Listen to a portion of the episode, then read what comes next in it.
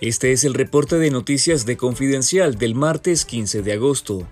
El régimen de Daniel Ortega ha condenado a desaparición forzada a ciudadanos detenidos en los últimos meses en el país, incluyendo a sacerdotes de la Iglesia Católica cuyo estado y paradero son desconocidos, entre ellos el padre Fernando Zamora Silva, canciller de la diócesis de Ciuna, y el padre Jaime Montesinos de Cebaco en Matagalpa. Familiares de los prisioneros políticos que conversaron con Confidencial relataron que luego del arresto ilegal han recorrido delegaciones policiales departamentales o de los distritos de Managua hasta llegar a la dirección de auxilio judicial conocida como el Chipote, pero la policía no confirma cuál es la ubicación de ellos y a veces lo hace muchos días después. La dictadura realizó dos grandes redadas en abril y mayo pasado, además de otras detenciones recientes, y en la mayoría de estos casos ocultan el estado y la ubicación de los prisioneros políticos. Otro de los casos es del excarcelado político Juan Carlos Baquedano, secuestrado el 2 de agosto en Jinotega. Su familia asegura que fue trasladado a Managua, pero las autoridades no confirman su ubicación exacta. Conozca la historia completa en confidencial.digital.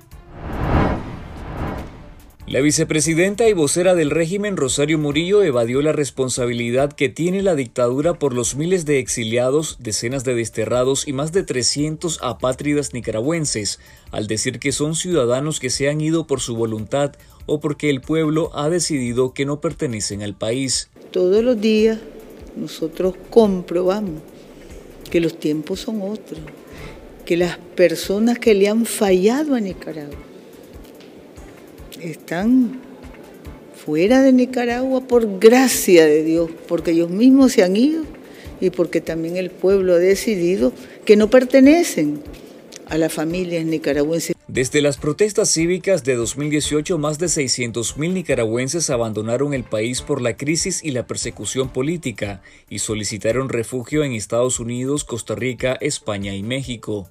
Además, el régimen ordenó la confiscación, destierro y despojo de la nacionalidad de 316 nicaragüenses, a los que se suman las prohibiciones de ingreso a Nicaragua a decenas de ciudadanos, entre periodistas, sacerdotes, defensores de derechos humanos o familiares de excarcelados políticos. La policía y el ejército de Nicaragua detuvieron a cuatro guardabosques mayagnas del territorio Mayagnas Saunías en la costa caribe norte nicaragüense, denunciaron organizaciones de defensa de los pueblos indígenas y afrodescendientes. El arresto ocurrió el 13 de agosto cuando los agentes policiales y soldados del batallón ecológico llegaron por la madrugada a arrestar a los cuatro guardabosques, quienes antes denunciaron la venta y arriendo de tierras que pertenecen a las comunidades indígenas y a la autorización de concesiones mineras. La plataforma de pueblos indígenas y afrodescendientes señaló que la policía reproduce la narrativa de los colonos, que afirman que los comunitarios detenidos son responsables de supuestos ataques a familias mestizas asentadas ilegalmente en territorio indígenas o bandas armadas que operan en la reserva Bozahuas. Feligreses católicos celebraron este lunes la tradicional gritería chiquita en la ciudad de León, una fiesta religiosa popular iniciada en 1947, realizada a pesar de las prohibiciones que mantiene el régimen de Ortega contra procesiones y celebraciones de la Iglesia Católica en casi todo el país, a la vez que tiene ilegalmente en la cárcel a un obispo, sacerdotes y feligreses. La fiesta mariana inició con el característico grito de ¿Quién causa tanta alegría? del obispo de la diócesis de León, René Sándigo.